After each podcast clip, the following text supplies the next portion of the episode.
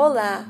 A história de hoje é A Vaca que Botou um Ovo, de Andy Cutbill, narrada e adaptada por Miriam Ken Machado.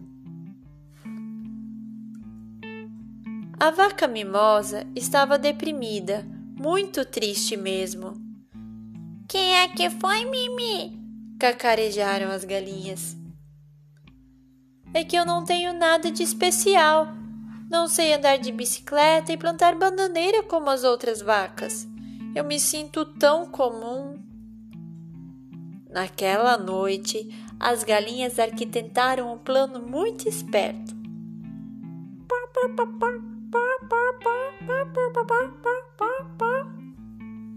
Elas cochichavam.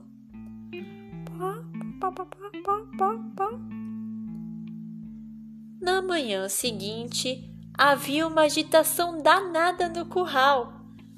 Eu botei um ovo! Mimosa deu um grito. Todas as vacas ficaram sem fala.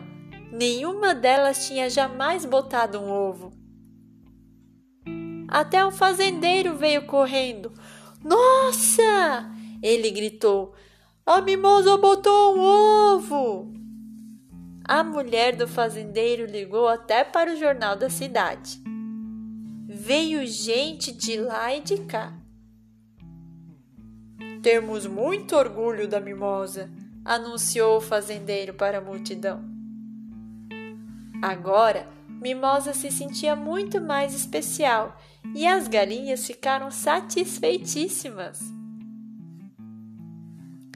Agora ninguém acha nada demais a gente andar de bicicleta e plantar bananeira. As outras vacas não estavam gostando nada disso. Tem alguma coisa estranha acontecendo. Vacas não botam ovo. As galinhas é que botam ovo. Nós não acreditamos que foi você quem botou o ovo. As vacas disseram para a Mimosa. Achamos que essas galinhas é que armaram tudo isso. Mimosa ficou chocada.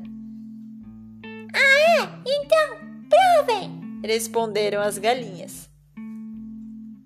Então, todo mundo resolveu esperar. Dia após dia, as vacas espiavam, enquanto a mimosa ficava sentada em cima do ovo para ele ficar quentinho mas nada acontecia. Até que numa manhã, de repente, ouviu-se um barulho. Quando Mimosa se levantou, Vai nascer! gritou uma das vacas. O ovo rachou, abriu-se e dele saltou uma bolinha marrom cheia de penas.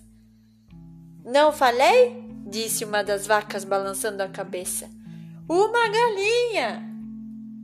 Então a criaturinha olhou para a mimosa e.